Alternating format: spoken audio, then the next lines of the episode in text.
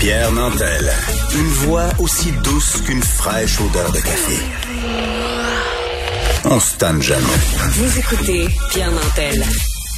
Le point de presse de vendredi avec la vice-première ministre Geneviève Guilbeault en disait long sur l'importance des efforts à faire dans la capitale nationale et en Chaudière-Appalaches point rouge certainement de cette lutte dans le COVID. On en parle avec le directeur de santé publique de la capitale nationale, monsieur le docteur André Dontigny. Bonjour, monsieur Dontigny. Bonjour, M. Nantel. Est-ce que euh, vous partagez euh, cette inquiétude euh, émise tant par la vice-première ministre que par les deux maires de Lévis et de Québec qui mentionnaient les nombreuses rencontres avec la, la, santé publique et qui demandaient cet effort supplémentaire à tous les gens de la région? bien entendu, je la partage. Au fait, ça fait partie des ça fait partie de ce que je rappelle depuis euh, depuis deux semaines que la situation est inquiétante. Vous savez, dans, dans la région de la capitale nationale, on est passé de la fin août à, à peu près 200 cas par semaine à environ 1200 à 1100. On est de cet ordre-là depuis la semaine du 4 octobre. Donc, euh, c'est sûr qu'il y a des variations quotidiennes qui peuvent être importantes, mais ce que ça signifie, c'est qu'on a à peu près en moyenne 150 à 200 cas maintenant par jour et non plus par semaine. Donc, c'est une situation dont la gravité, on la voit par le fait que ça, ça, ça cause une pression qui est importante sur les établissements de santé. Puis bien entendu, il y a l'effet lui-même de la COVID parce que des gens plus vulnérables sont susceptibles d'être infecté, de se retrouver aux soins intensifs. On, compte présentement euh, près d'une vingtaine de personnes qui sont aux soins intensifs. Donc, c'est une situation, effectivement, qui est grave, puis qui, pour l'instant, ne prend pas le bon bord. Dites-moi, M. Dontigny, vous êtes, euh, vous avez été nommé il y a moins d'un mois à la tête de la santé publique dans la capitale nationale. Est-ce que c'est entre autres parce qu'on prévoyait qu'il allait y avoir des, des endroits chauds dans cette région-là? Est-ce que vous attendiez à une flambée pareille? Ben, écoutez, euh, à peu près au moment où je suis arrivé, c'est le moment où docteur Arruda a, informé, a rappelé que nous plongions dans la deuxième vague, puis on sait qu'on peut euh, on peut discuter sur euh, est-ce que ça aurait dû être dit à ce moment-là, une semaine plus tôt, euh, deux semaines.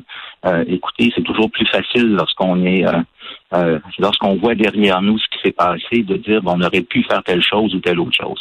Chose certaine en ce qui me concerne, au moment où je suis arrivé, eh bien, on était face à ce phénomène-là de recrudescence extrêmement importante. Puis là, depuis mon arrivée, avec des équipes euh, tout à fait compétente. On a des gens très compétents en santé publique, mais on a un volume ici, on a une capacité qui doit augmenter. C'est en cours pour qu'on puisse euh, réaliser les enquêtes, euh, réaliser l'ensemble et être en mesure, même si on arrivait à 300 cas par jour, à pouvoir intervenir correctement. Ça, ça c'est un bout qu'on est en train de faire. Mais plus fondamental, c'est que l'ensemble des gens et ce à quoi on invite les gens de la capitale nationale, c'est que tout le monde fasse une analyse personnelle. Qu'est-ce que je suis en mesure de faire? Euh, est-ce que je fais systématiquement, est-ce que je pose systématiquement les gestes qui sont attendus, soit l'usage du masque euh, dès le moment où on se retrouve à l'extérieur, euh, mettre en place l'ensemble des mesures dans les, les milieux de travail. On sait qu'on a on, on, a plus d'une soixantaine de milieux de travail qui sont présentement dans des situations d'éclosion. Donc, c'est un rappel important qu'on est en train de faire auprès de l'ensemble des citoyens de la capitale nationale.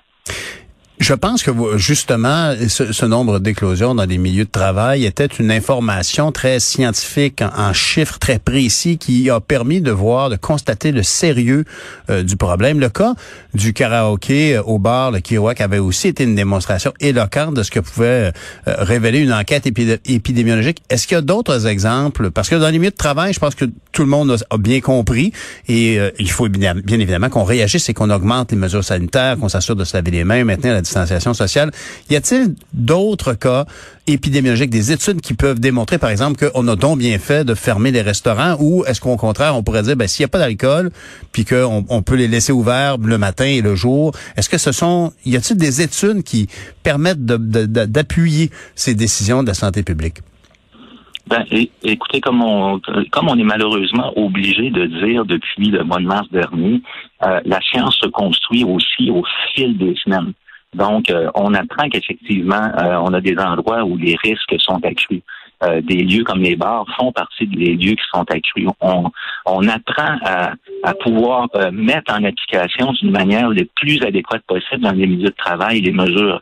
Et c'est vrai aussi dans les restaurants, c'est vrai ailleurs. En zone rouge, à raison de 150 à 200 cas par semaine, euh, par jour, pardon, euh, le, la préoccupation majeure, c'est de réduire aussi les lieux de socialisation, réduire la distance physique. Lorsqu'on est dans un restaurant, puis là, bien entendu, ce n'est plus le cas présentement dans la capitale nationale, on peut euh, euh, on peut aller chercher de la nourriture, mais on ne peut pas euh, se retrouver dans ces lieux-là en, mhm. palier rouge. Mhm. Mais il reste que dans des lieux de cette nature-là, on pouvait retrouver, par exemple, sur une même table, des gens qui ne font pas partie de la, même adresse civique et qui se retrouvent à moins de deux mètres pendant beaucoup plus que 15 minutes. Donc, euh, placer une personne asymptomatique, contagieuse dans une circonstance pareille, puis c'est une personne qui contribue à la poursuite de cette transmission communautaire. Et, et, ça, vous l'avez, et ça, il y a des études épidémiologiques qui, qui le démontrent. C'est là-dessus qu'est appuyée cette décision. Ben, écoutez, euh, parfois c'est directement dans nos enquêtes, dans nos éclosions et l'analyse qu'on en fait, et d'autres fois c'est associé à ce qui a été analysé euh, dans d'autres circonstances. Donc, euh, on peut à la fois s'appuyer sur les sur les enquêtes qu'on est est en train de faire, mais aussi sur l'évolution de la science, ce qui apparaît dans les euh, dans les Lancet de ce monde, les New England Journal. Euh, euh, euh oui, toutes les revues médicales. Et ainsi de suite, donc tout ce qui s'appelle mm-hmm. revue scientifique. Donc, on s'appuie sur ces aspects-là. Parfois, on a la donnée qui est une donnée qui est québécoise, mais parfois, on a cette donnée-là qui nous dit bien comment ça se comporte dans le monde, qu'est-ce qu'on est en train de mettre en place. Mais on sait qu'il peut y avoir des controverses sur une mesure en particulier par rapport à une autre mesure, mais c'est ce qu'on essaie de construire le plus rapidement possible. Mais fondamentalement, chaque personne a un effort à faire. Chaque personne a un effort à faire, puis on ne peut pas présentement dire que 100 des citoyens dans la région de la capitale nationale fait ces efforts de manière systématique. Donc, c'est à cela qu'on invite euh, l'ensemble de nos citoyens. Docteur euh, Dontigny, euh, vous êtes directeur de la santé publique de la région de la capitale nationale et vous serez donc, vous aussi, le théâtre d'une manifestation, en fait, d'une, pas une manifestation, c'est une conférence de presse qui a lieu et en même temps à Montréal et à Québec.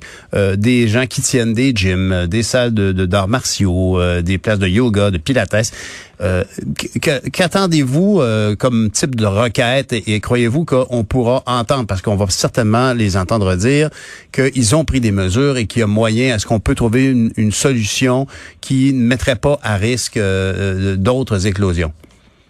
Ben, écoutez, vous comprenez, les décisions finales en ce qui concerne euh, les mesures populationnelles, les mesures davantage contraignantes, appartiennent au gouvernement. On a une loi de santé publique nous dit que lorsqu'on est en urgence socio-sanitaire, ben, il appartient au gouvernement ou au ministre habilité, dans ce cas-ci le ministre de la Santé, de prendre ces décisions-là.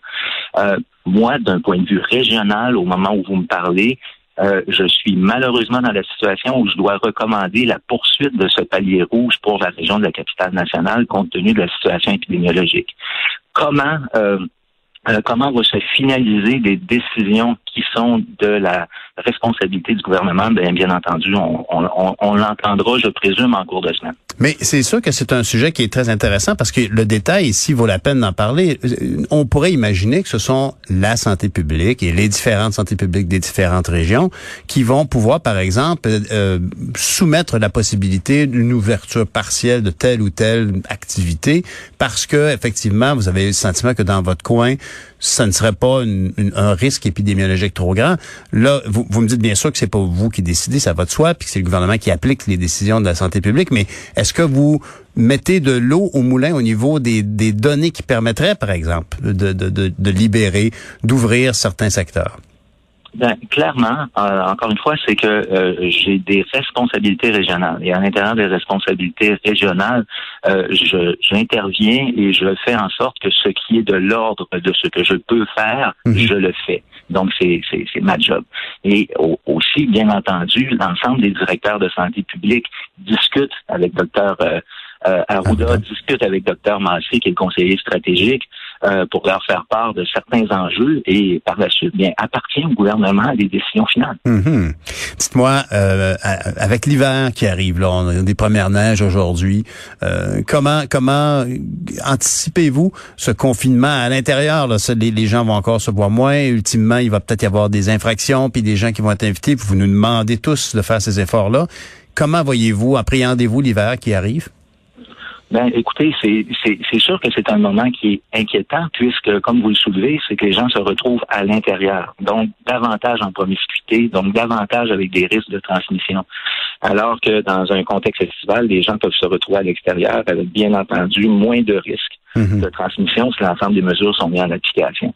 Donc, notre préoccupation, c'est d'être euh, euh, encore davantage capable d'intervenir en fonction des cas qui vont se présenter chaque jour, en fonction des éclosions pour les réduire, davantage euh, nous assurer en partenariat avec l'ensemble du monde, du territoire, des employés, des élus, que tous les efforts soient faits pour qu'on mobilise l'ensemble des gens. Puis je dirais qu'on trouve des voies pour mettre un peu de lumière dans cette euh, situation qui est extrêmement difficile, on le conçoit, Mhm. mais euh, faire en sorte que la vie n'arrête pas, puis que le stress imposé ou les préoccupations que ça pourrait soulever pour euh, euh, des gens qui vont davantage vivre cette espèce d'angoisse euh, malheureusement légitime ou normale dans ces situations-là, euh, qu'on puisse contribuer collectivement par euh, euh, par la solidarité qu'on peut avoir envers nos proches, envers des gens dans nos milieux de travail, dans nos communautés, ben, euh, essayer de favoriser à ce qu'il y ait un peu de lumière là-dedans, puis qu'on passe au travers.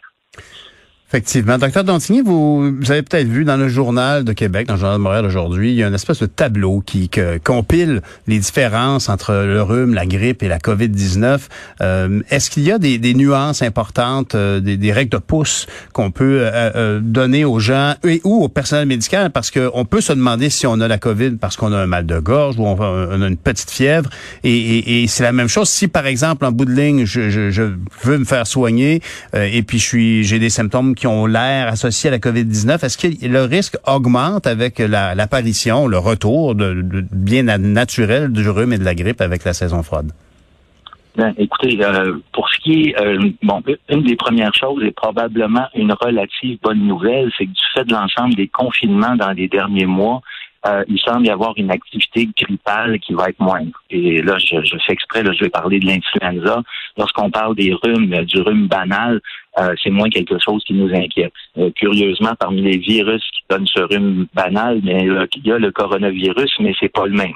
Ce n'est pas celui qui euh, présentement sévit avec avec l'ensemble des impacts majeurs qui sont en cours.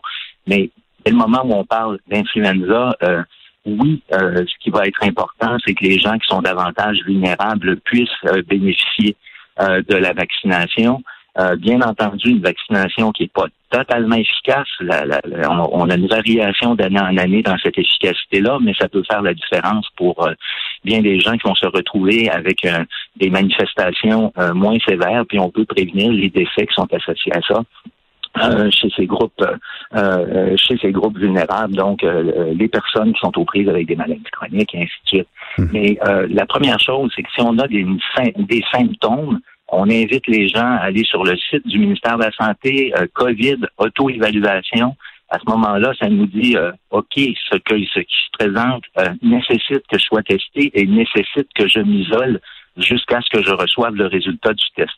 Donc, euh, à ce moment-là, c'est qu'on peut mieux distinguer ce qui est de l'ordre du rhume de ce qui est de l'ordre de euh, ben, c'est suffisamment inquiétant pour que je pour que je puisse aller me faire dépister. En terminant, docteur Dontigny, euh, la conférence de presse du premier ministre euh, ce soir euh, avec M. Arruda et euh, M. Dubé est à 17 heures. Est-ce que vous croyez que raisonnablement on, peut s'attendre à une à des allègements ou au contraire à, ce qu'on perpétue les efforts que nous faisons actuellement? Monsieur Nantel, je pense qu'on peut s'attendre raisonnablement à devoir écouter le premier ministre ce soir pour savoir qu'est-ce qu'il en saura. Vous êtes prudent. Je vous félicite. Ben, c'est la nature d'un scientifique. Merci, docteur André Dontigny, directeur de la santé publique de la capitale nationale. Bonne journée, Monsieur Nantel.